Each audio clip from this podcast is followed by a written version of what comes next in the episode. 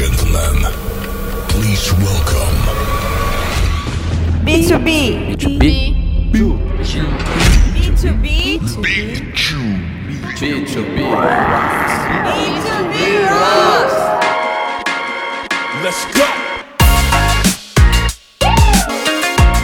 Olá pessoal, aqui é mais um episódio do podcast B2B Rocks e hoje eu vou entrevistar um cara muito especial que trabalha numa empresa também muito especial. Eu estou aqui com o Fábio Flaxberg, que ele é diretor de operações da OMI. Então, em primeiro lugar, Fábio, obrigado. Fábio nada, Flax, obrigado aí por participar dessa conversa gostosa aqui no podcast. Pô, Paulo, obrigado você é, pelo convite. Para mim é uma satisfação entrar de novo na FBIS. É, eu, como muitos outros no mercado, sou um ex-FBIS e, e, o legal é saber que muita gente que saiu daqui carrega um carinho enorme é, pela FBIS, pelas pessoas que estão aqui, por você, pelo Castelo, pelo Hummel, pelo Grossman, por todo o time. É, então é muito legal voltar aqui e para falar de uma coisa que a gente gosta muito, que é o B2B, que a gente vive todo dia uh, e que de fato é um tema super relevante uh, no contexto de negócios hoje em dia. Então, Flax, como a gente normalmente começa aqui uh, nessas entrevistas, conta um pouco sobre você. A última vez que eu te vi, você estava empreendendo numa startup nos Estados Unidos quando você entrou aqui na FBIS como estagiário direto da GV, você fazia tudo e mais um pouco, e agora você com uma barba, não sei se muito branca, mas alguns fios brancos aí, com uma baita experiência nas costas, toca uma operação gigante de uma startup, que eu nem sei se eu posso mais chamar de startup, acho que não mais, quase que talvez um unicórnio, também não sei se eu posso chamar de, de, de unicórnio, mas fala um pouquinho da sua trajetória, o que, que você fez e como você chegou uh, a essa atividade que você tem hoje. É, a barba não tá tão branca assim, hein, Lueb? E não vale, só uns fiozinhos. É, vamos lá. É, sim, eu me formei lá na GV é, e também estudei Direito na PUC. Aqui eu trabalhei muito próximo do Marcelo Castelo em uma função meio que de project manager. A gente fazia muitos projetos com a Vivo, você deve lembrar do Vivo em Ação, que a gente tá ali nos primórdios dos SMS, quando a gente podia trabalhar livremente ali com, com, com essa parte de estímulo ao consumo de dados e tal. Uh, foi uma passagem muito legal. A agência chamava Epicentro, né, naquela época. Era o fulano, era pré-FBIS, pré-WPP. Uh, depois eu saí daqui Fui tocar negócios da minha família. Minha família uh, tem negócios no ramo têxtil e eu trabalhei lá durante 5, 6 anos. Foi uma experiência muito legal. A gente trabalhou, uh, a gente criou, eu e meu irmão desenvolvemos um projeto de importação que eu era responsável Uh, por trazer muita mercadoria de fora. Então fui muito para a China, aprendi muito sobre negociação na prática mesmo, né? De ir lá para os confins da China, uh, buscar uma série de mercadorias, desenvolver fornecedores, criei equipe de vendas Brasil afora, enfim, foi um trabalho bem interessante. E depois, quando o dólar virou, esse trabalho de importação que tinha crescido bastante se tornou inviável. Eu comecei a trabalhar um pouco uh, na rede de lojas uh, do grupo da minha família.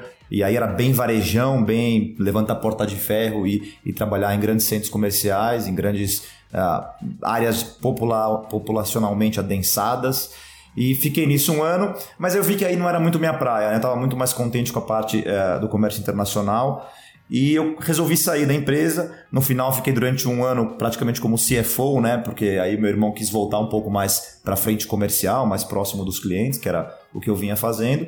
E aí eu resolvi fazer um mestrado do nada. Me falei, cara, tô há, há mais de 10 anos longe da, da academia, eu preciso é, refrescar a cabeça, preciso buscar novos ares. E aí eu fui fazer um mestrado nos Estados Unidos e eu tinha uma ideia de um aplicativo, né? Eu estava jogando tênis naquela época bastante. E aí, naquela, naquela. É um pouquinho clichê, mas meio que na cara e na coragem, não sabia que era difícil, fui lá e fiz. Eu inventei a minha startup, é, que era um, era um aplicativo para jogadores de tênis. E, to make a long story short aqui, durante um ano e meio, uh, eu montei equipe, eu levantei capital, uh, eu trouxe um ex-jogador número um do mundo, o Guga, para ser sócio desse projeto. A gente criou uma equipe de desenvolvedores, o aplicativo foi baixado por milhares de pessoas em mais de 100 países, foi super legal, ganhamos prêmios e tal. Então, eu fiz o meu mestrado nos Estados Unidos, ao mesmo tempo que eu fazia um mestrado na prática de criar uma startup. E foi aí que eu pulei de cabeça nesse mundo do empreendedorismo, de entender, de consumir toda a literatura, de participar de milhares de eventos. Eu fiquei praticamente um ano e meio uh, em Nova York com esse projeto. Então eu pulei de cabeça na cena empreendedora de lá, antes de até conhecer a cena empreendedora do Brasil. É, que é um pouco diferente né, do que o pessoal faz, por circunstâncias do meu projeto, lá que o, o, mercado de tênis lá nos Estados Unidos é infinitamente maior do que o mercado aqui, então a empresa foi criada lá mesmo. E aí eu fui retornando ao Brasil depois de um ano e meio, e nessa volta eu me envolvi muito com investimento anjo, porque eu tinha aprendido bastante sobre isso na minha vivência lá. Eu tinha visto milhares de pitches de startups, frequentado um monte de evento. E aí eu acabei conhecendo a turma do GV Angels, que é o grupo de investidores anjos uh, da FGV. E aí eu comecei a me envolver com investimento anjo, eu vi que, a, que o meu projeto ele não tinha atração necessária para ficar do tamanho que, eu, que ele precisaria para virar um projeto grande. E, e aí eu fui migrando um pouquinho a, a, o, meu, o meu interesse para essa questão de investimento em startups, para entender melhor as startups. Minha própria tese de mestrado foi uma comparação entre a cena empreendedora de Nova York versus São Paulo.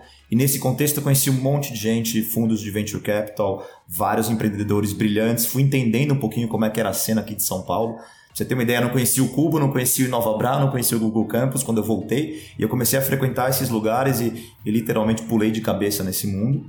E aí comecei a investir em algumas startups, comecei a ter contato com alguns, alguns outros founders. E nesse contexto eu conheci o Marcelo Lombardo, que é o fundador, o CEO da OMI, uh, num desses eventos. E eu achei incrível. Falei, cara, pô, eu fui falar com ele depois do, do evento. Eu falei, Marcelo, eu tô impressionado, cara. O que você tá construindo é fenomenal. Vamos tomar um café. E eu tava naquela fase que você toma café com todo mundo, né? Café de manhã, café à tarde, almoço, outro café e outro café no fim do dia. Eu tava realmente circulando bastante, tentando entender qual seria meu próximo movimento. E eu fui tomar um café com o Marcelo Lombardo. É, fui conhecer a OMI de perto e, de fato, a gente teve uma, uma sintonia muito legal. Ele estava procurando uma pessoa para ajudar a tocar a, a, expansão da OMI. O que, que é a OMI, Flaco? Só para contextualizar. Então vamos lá. A, a é uma plataforma de gestão número um para pequenas e médias empresas. Né? Então a OMI ela é composta de três pilares. Né? O próprio sistema de gestão para PME, a educação empreendedora, a gente ensina os nossos clientes a serem melhores empreendedores e também os contadores que são parceiros, a gente vai falar muito sobre isso, a serem é, a mais eficientes, a novos skills, a se transformarem no contexto de negócios de hoje em dia. Então a gente tem o software, a gente tem a educação empreendedora e o terceiro pilar é acesso a serviços financeiros.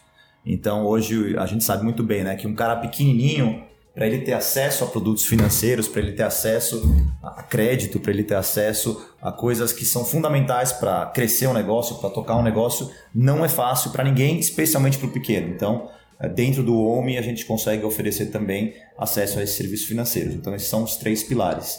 E aí, você tinha me perguntado se a OMI é uma startup. É, não é mais uma startup. Né? Então, nesse contexto, só para pegar o gancho, eu entrei lá um ano atrás é, e a OMI já está numa fase de escala. Né? A gente é uma scale-up. É, inclusive, acabamos de receber a, a premiação, a, a, nos qualificamos ali, como o Marcelo se qualificou como é, empreendedor da Endeavor, né, global. Então, é, é, uma, é, um, super, é um super fato para a gente, é uma coisa muito legal para a OMI. Quantas pessoas trabalham na OMI hoje? Hoje a gente tem na nossa matriz 425 pessoas, só para vocês terem uma ideia do crescimento. Quando eu entrei há um ano atrás, tinham 120, 130 pessoas, então é um crescimento bastante rápido. E vocês abrem assim faturamento, receita? É algo pode ser divulgado? Pode, pode sim. No ano passado a gente faturou acima de 50 milhões de reais. Então, uh, a gente vem dobrando praticamente o faturamento ano a ano. Enfim, temos bastante, bastante uh, na nossa cabeça o ritmo de crescimento que a gente tem que ter para chegar onde a gente quer chegar. Mas além dessas 425 pessoas, a gente tem mais de 400 nas mais de 80 franquias que a gente tem Brasil afora.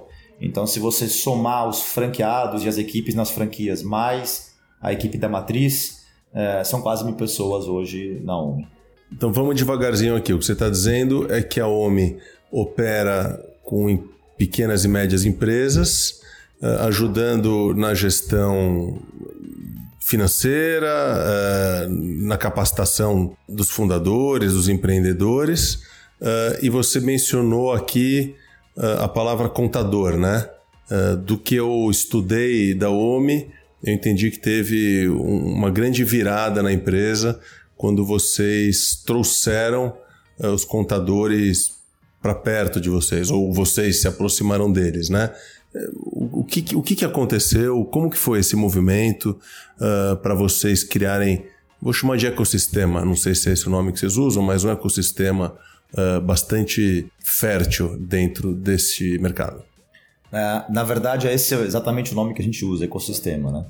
A OMI, na, lá no princípio, o Marcelo já conversava com os contadores na hora de montar uh, o produto. Né? Então a nossa relação com contadores ela é simbiótica, ela é, é, é, é, na, é na, na, raiz mesmo desde o princípio. Né? Então o, o contador para a gente é, ele, ele é parte do nosso negócio e nós somos parte do negócio dos contadores parceiros da ONU. Então a nossa relação com eles é extremamente próxima e de extrema entrega de valor. Eu acho que esse é um, um fator fundamental nessa relação. O contador hoje, é, que é próximo da OMI, cujos clientes do contador utilizam o nosso software, o cara tem um ganho de produtividade, o contador tem um ganho é, de valor nessa relação significativo. Então, não é apenas uma aproximação, vamos dizer, marqueteira, no sentido de, ah, não, vou oferecer uma, uma coisa mais superficial, ou se eu vou de repente fazer alguma coisa é, cuja proposta de valor não é tão clara, ou eu vou é, usar apenas como um canal de aproximação. Não, a nossa relação com eles é de fato extremamente é, profunda e a gente entende o contador como uma pessoa de grande influência no negócio dos clientes. Né? Então, é, até por lei, hoje, o contador, é, a, a, empresa tem que ter um contador atrelado, né? Uh, e a gente entende que esse cara ele é uma pessoa próxima do empresário, esse contador é uma pessoa muito próxima do empresário, não só para ajudá-lo na, nas obrigações fiscais, na entrega das declarações, impostos e tudo mais, mas que ele pode ser muito mais que isso e a gente encoraja ele a ser mais do que só um contador. Né? Então a gente fala muito de preparar esse contador para novas etapas, para ajudar o cara a pensar o negócio dele, para pensar na parte financeira, que muito dono de pequena e média empresa não sabe fazer, a gestão financeira. Então, a gente está ajudando também esse contador a trazer mais valor para o cliente e para essa relação. Então, o contador hoje enxerga a OMI como um parceiro de negócios, assim como a gente enxerga o contador como um parceiro nosso de negócio. Interessante, quer dizer, então você tem um cliente que é a PME, mas você tem também um contador, que eu não sei se eu devo usar a palavra cliente ou parceiro, mas eu entendo que o contador tem benefícios ao recomendar e usar o OMI. É, é isso mesmo? Exatamente. Então, a gente chama eles de parceiro, né? Os contadores parceiros OMI são milhares Brasil afora. A gente tem um trabalho enorme. Eles é. são também a força de vendas de vocês não, ou não? Eles não são força de venda nossa contador ele não compra o OMI e revende para o cliente dele. O contador ele é um parceiro nosso e a gente entende o contador como uma pessoa que legitima a nossa oferta de valor para os nossos clientes. Então, o contador ele, ele é um avalista, um, um, endor, um endorsement, né? vamos, fazer, vamos falar assim. Então, uh, esse contador ele conhece o sistema, ele de fato percebe que é o melhor sistema de gestão para PME, como produto, como profundidade de produto, como recursos que ele tem lá dentro. Uh, é um produto extremamente uh, robusto, apesar de ser leve, né? ele, tem, ele tem funcionalidades profundas para a gestão de empresas, muito, uh, muito acima da média do que a concorrência oferece em termos de produto mesmo. e esse contador, quando o cliente dele usa, a vida dele fica muito mais simples. Então, o contador ele, tem o painel do contador, onde ele acessa as informações e essa relação entre contador e cliente que muitas vezes é conflituosa, o contador é aquele cara que tradicionalmente fica pedindo a, a, a extrato, pede os documentos e, e fica cobrando uma série de documentos do empreendedor, ele passa a ter isso automatizado e ele começa a ter tempo e ter uh, conhecimento para falar sobre negócios com o cliente dele. Né? Então, a gente cria até um formato em que o contador passa a ter uma relação mais harmoniosa com o próprio cliente e muito menos uma relação de cobrança. Ah, cadê tal documento? Cadê tal extrato? Cadê tal DARF? Cadê isso e aquilo? uh, para ter uma relação de entenda meu negócio, você já tem as informações aí, as informações elas vêm através do sistema e o contador consegue ter uma relação mais produtiva, acho que essa é a palavra, com os clientes dele. E dentro do escritório contábil, a gente faz com que, com o mesmo número de pessoas, né, de funcionários, um contador possa atender, às vezes, o dobro ou até o triplo de clientes, porque ele automatiza grande parte uh, das tarefas do escritório contábil. Então o contador ele fala, opa, peraí, se meus clientes usam o OMI, eu passo a ter mais tempo para os meus clientes, eu passo a ter mais tempo, inclusive, para eu procurar novos clientes, para eu buscar outras fontes de receita. Então tem um ganho de valor pro cliente, pro contador, para a relação deles e, e consequentemente, para a gente. Que incrível, quer dizer, não é, é ganha, ganha, ganha, né? É vocês, o contador, a empresa, e por isso desse ecossistema tão pujante, né? É, vocês é, treinam os contadores? Como eles ficam sabendo sobre as inovações e as informações da plataforma? Como que funciona? Com milhares de contadores, como você mencionou. Legal, essa é uma pergunta boa. A, a gente tem uh, uma área dedicada aos contadores, né? Então a gente, dentro da nossa área de CS, né, de Customer Success, a gente divide o CS para contadores e o CS para clientes. Então a gente tem uma equipe grande é, é, liderada é, pelo José Adriano, que é, que é o diretor de CS, que eles cuidam dessa relação com os contadores. Então, cuidam significa faz, o, faz toda a parte de onboarding, faz toda a parte de relacionamento, é, reporta o que está acontecendo com os clientes dele, contador, na nossa carteira. Então, essa relação ela é muito, muito próxima. Então, o contador ele se sente abraçado pela OMI e, consequentemente, essa relação dá mais frutos, ela é nutrida.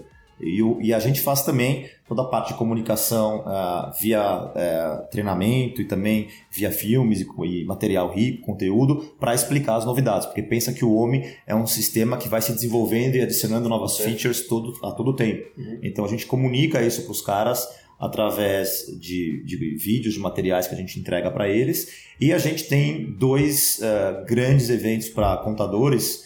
Um chamado o Summit, Uh, e a gente reúne 250 contadores e não só a gente mostra para eles o que, que a gente fez, mas a gente pergunta para eles, uh, dentre essas opções de desenvolvimento, o que, que vai ajudar vocês no seu negócio. Então a nossa a relação com eles é de tal forma simbiótica que a gente consulta os contadores para desenvolver o nosso roadmap de produto.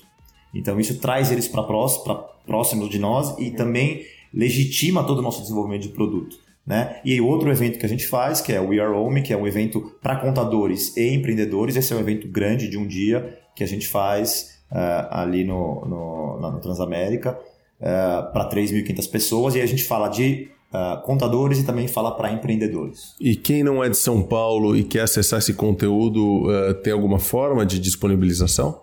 O Summit, esse que é mais restrito a 250 contadores, ele é para os nossos parceiros mais próximos, né? Então, esse, e ele tem uma discussão estratégica de produto, então ele é um pouquinho mais reservado. E a gente tem bastante informação no nosso site, enfim, a gente divulga bastante coisa dos nossos conteúdos.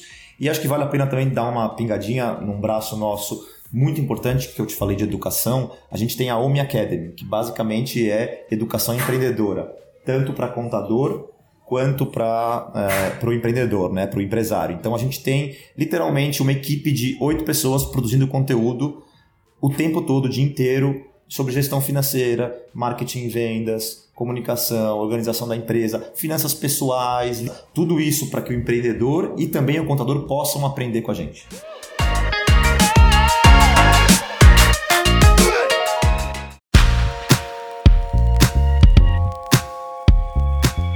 Você classificaria essa frente de trabalho como um, uma iniciativa de marketing da OMI? Quer dizer, esse conteúdo que você faz, que vocês produzem, ele tem o papel uh, de posicionar vocês como liderança dentro desse segmento contábil e até aproveitando uma próxima pergunta, quais são as iniciativas de marketing que vocês promovem a fim de captar novos leads, novos clientes e fortalecer ainda mais a marca de vocês? Então vamos lá, a, a, o Home Academy, né, que é nosso braço de educação, ele está muito mais conectado com o nosso propósito do que exatamente com uma iniciativa de marketing, tá? tanto que organizacionalmente ele nem não está sob a gestão do marketing, ele é uma, é, é uma unidade separada e ele é muito mais conectado com o nosso propósito de levar a educação empreendedora para o nosso cliente, para o nosso contador. Obviamente que isso acaba gerando outros, outros resultados, né? como você falou, um posicionamento e tudo mais, mas ele essencialmente está ligado com o nosso propósito de levar prosperidade para o pequeno e médio empresário. Né? Ele nasceu com esse propósito, até hoje ele tem esse propósito, ele não, ele não é drivado, né, para usar a palavra, ele não é drivado para o marketing, ele é drivado para educar o nosso cliente, educar o nosso empreendedor. Naturalmente que tudo isso gera negócio para gente, gera resultados para gente, mas ele está mais, muito mais conectado com, com o nosso, nosso objetivo, com o propósito de, de levar prosperidade para a PME, do que especificamente com o marketing em si. É, e sobre as nossas iniciativas, eu acho que a principal dela é o relacionamento com o contador. Então, não só esses eventos que eu mencionei, mas a gente participa, seja como é, executor de eventos ou como sponsor de eventos da categoria, é, em mais de 100 eventos todo, ah, ao longo do ano. Então, a gente tem uh, X-Days, que são eventos de um dia menores para 50, 70 contadores rodando o Brasil inteiro. Uh, a gente é patrocinador de vários sindicatos e associações de classes de contadores. A gente, de fato, faz um relacionamento muito, muito próximo com essa turma.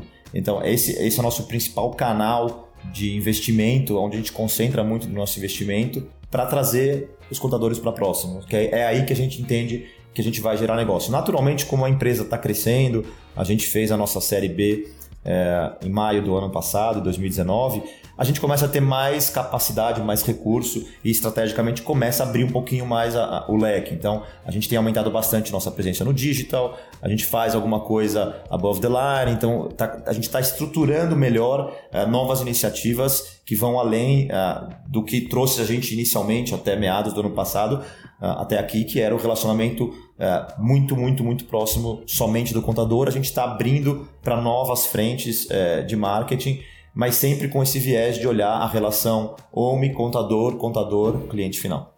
E, e nessa relação que vocês estabelecem com contadores e clientes, que tipo de solução tecnológica vocês usam para estabelecer essa relação uh, de proximidade em grande escala? Vocês usam que tipo de solução para isso? Essa é uma pergunta curiosa, né? Que a gente está uh, ah, discutindo bastante a persona do contador, né? Porque é, existem é, contadores e contadores, né? Você tem a turma mais conectada, é, que está mais ligada nas tecnologias, que você consegue achar é, com o marketing digital típico, né? E você tem a turma um pouquinho mais tradicional, que está ainda ligada no, no, jornal da categoria, que está é, vinculada a essas associações de classe ou sindicatos, e a gente tem que trabalhar todas as frentes para conseguir estar tá próximo dos contadores. Né? Então, hoje a gente mistura um pouquinho das coisas mais tradicionais com uh, as coisas mais modernas. E a gente tem um, um fator chave que são as franquias. Né? As franquias elas cumprem um papel de fazer o relacionamento em loco Brasil afora. Então pensa que são 80 unidades né, franqueadas e que esse franqueado nosso, ele é muito próximo do contador. Então ele faz o, o cafezinho na padaria, ele faz a reunião no escritório do contador, ele faz a relação é, é, olho no olho mesmo com o contador, para que a gente possa de fato é, é, fortalecer, nutrir esse relacionamento. Então acho que mais do que falar de uma, uma ferramenta talvez muito revolucionária que nos ajuda, é mais a gente investir nas relações pessoais entre o, o franqueado e, o, e os nossos contadores. Uh, de um ano e meio, dois anos para cá, a gente desenvolveu também o time de Insight Sales, e aí sim pensando em escala, em, em também num novo canal. Uh, e o time de Insight Sales vem crescendo bastante. E aí sim a gente entra um pouco na, na no que é mais tradicional hoje nas startups mais modernas, né, de insight sales, é, de geração de topo de funil, é, de qualificação, é, de toda a parte de, de ferramental para que esse lead entre, desça no funil e se converta em venda.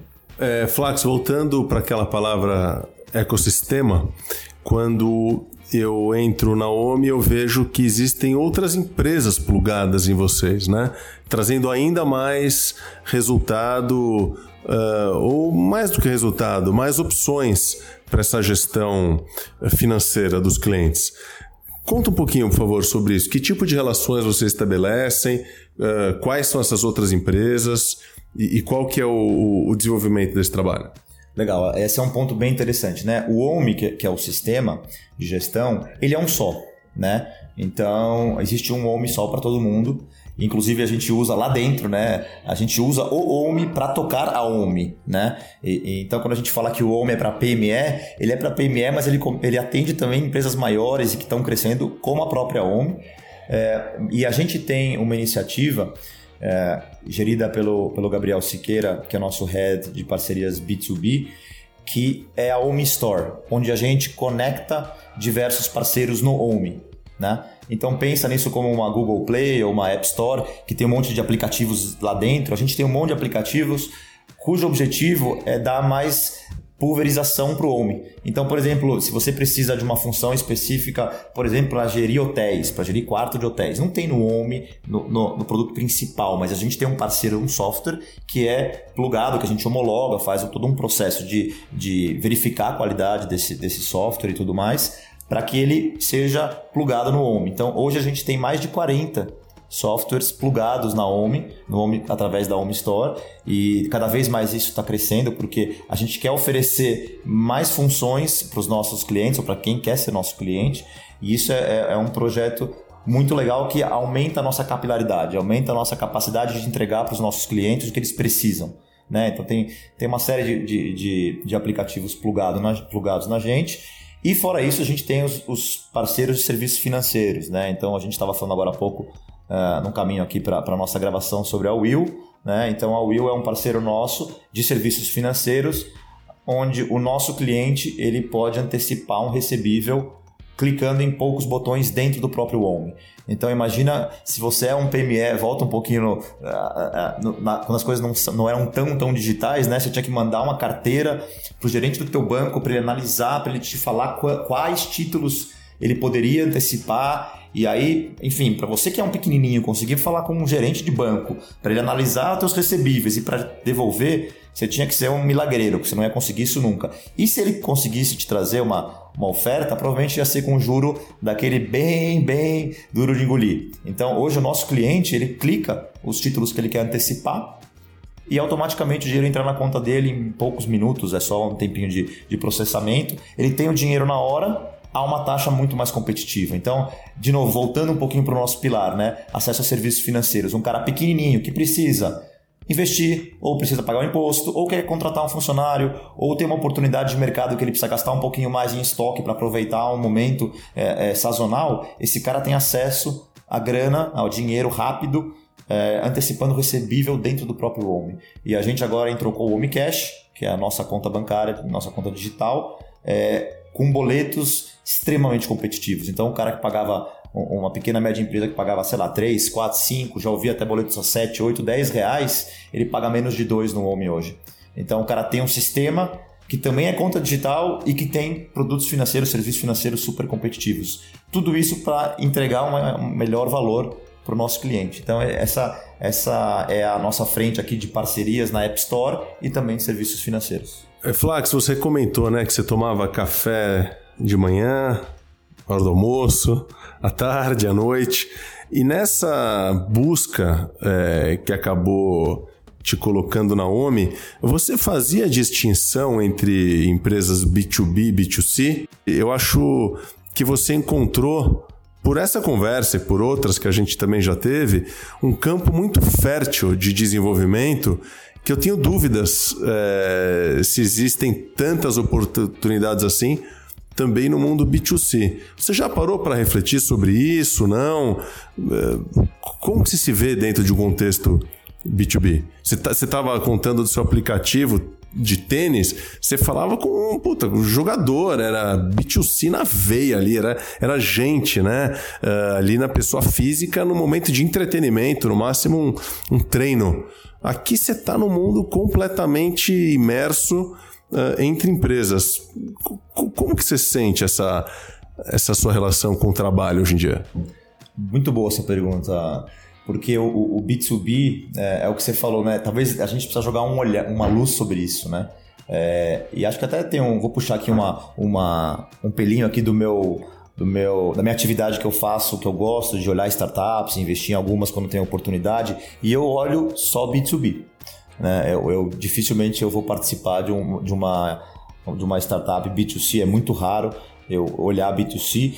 É, e para trabalho, enfim, para dia a dia mesmo, para full-time job, eu acho fenomenal também. Então, acho que como investidor e como, e como full-time job, né, como botar a mão na massa, é, eu acho o B2B um campo sensacional. Eu acho que existe uma certa glamorização no B2C, né? Então, ah, é mais glamorizado e tal. Você falar direto com o consumidor, são milhões de pessoas e tal. Tem, é um pouco mais appealing a princípio, né? Mas quando você entra no, no B2B, é, é um mundo de extrema eficiência, é um mundo onde as pessoas tem muita gente boa, tem muitos negócios bons surgindo, e eu acho que aqui no Brasil a gente tem uma transformação até de cunho social, né? Que o Brasil era um país essencialmente informal que está nos últimos anos é, se formalizando e consequentemente você tem mais B2B, né? Você tem mais empresas, é, por exemplo a gente, né? Lá na OMI, a gente vende para empresas médias, um pouquinho maiores, mas essencialmente são empresas pequenas. E esse cara, muitas vezes, há 10 anos atrás, ele era um informal. Né? Então, ou há 5 anos atrás, ou até hoje está se formalizando. Então, existe cada vez mais o B2B e, e eu vejo como negócio mesmo é, uma intensidade e uma, uma pujança muito legal e está cheio de oportunidade em B2B hoje no Brasil. Né? Acho que você é, foi genial identificar essa oportunidade é, de trabalhar essa parte do B2B e a gente vê hoje startups nossas é, voando no B2B, crescendo muito e acho que muitas outras virão ali nos próximos, esse ano e nos próximos dois, três anos. A gente vai uh, estalar os dedos e ver umas empresas gigantes que ninguém conhecia. Obviamente, quem está no meio já sabe quem são essas empresas, mas assim, para o grande público que talvez não acompanha, a galera vai falar: opa, da onde nasceu né, esse business de repente? Até aconteceu com a gente na, Uh, no We Are Rome, a gente teve um, um, convidado, eu acho que não tem problema falar, foi, foi o Ricardo Amorim, que veio palestrar lá na nossa primeira edição do We Are Rome. E quando ele chegou lá e viu 3.500 pessoas, o negócio voando, ele falou: Cara, da onde vocês vieram?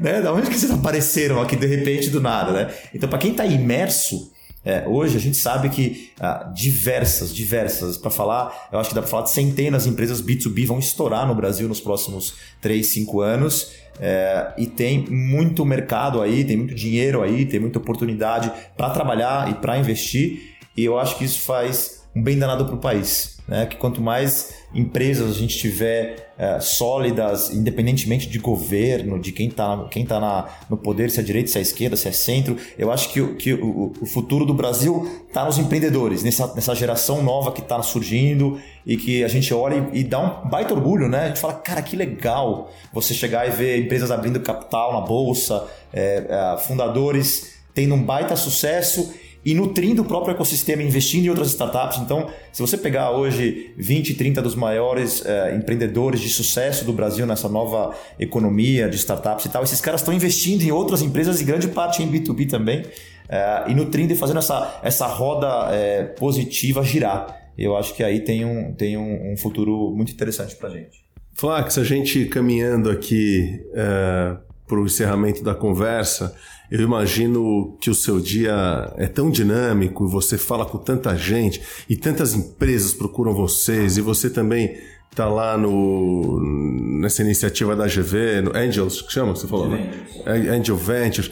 Cara, conta pra gente um segredinho, vai. O que, que, que tá aí por vir, seja na OMI ou seja em coisas que você acha que vale a pena dividir com a gente, um segredo ou uma dica para quem está ouvindo a gente eu imagino você aqui tentando imaginar essa quantidade e velocidade da vida do Flax. Então, aqui é uma oportunidade de você deixar aquele último recado, aquela mensagem para, de uma forma bastante prática, contribuir para quem está seguindo a gente. Vou, vou dividir uma bem prática mesmo, porque eu acho que pode ajudar a, a turma que está escutando. A gente tem o hábito de querer encontrar respostas prontas, né? E, e, e lá na OMI a gente fala que a gente lê todos os playbooks, estuda os playbooks, reflete e cria o nosso. Né? Então, isso tem funcionado muito no meu dia a dia. Acho que o mar de informações que tem hoje, seja LinkedIn, seja um monte de uh, fontes de conteúdo diversas, uh, a gente tem muita informação chegando e muitas vezes eu sinto que é um comportamento confortável procurar respostas prontas, né? Então eu vou ler tal artigo, vou procurar tal fonte de informação, vou me inspirar em tal empreendedor, em tal líder e tudo mais. Eu acho que tudo isso é absolutamente válido, mas dificilmente você vai encontrar uma resposta pronta para o seu negócio, para as características do seu time, para as dificuldades da sua operação, é, para as nuances da, dos teus clientes.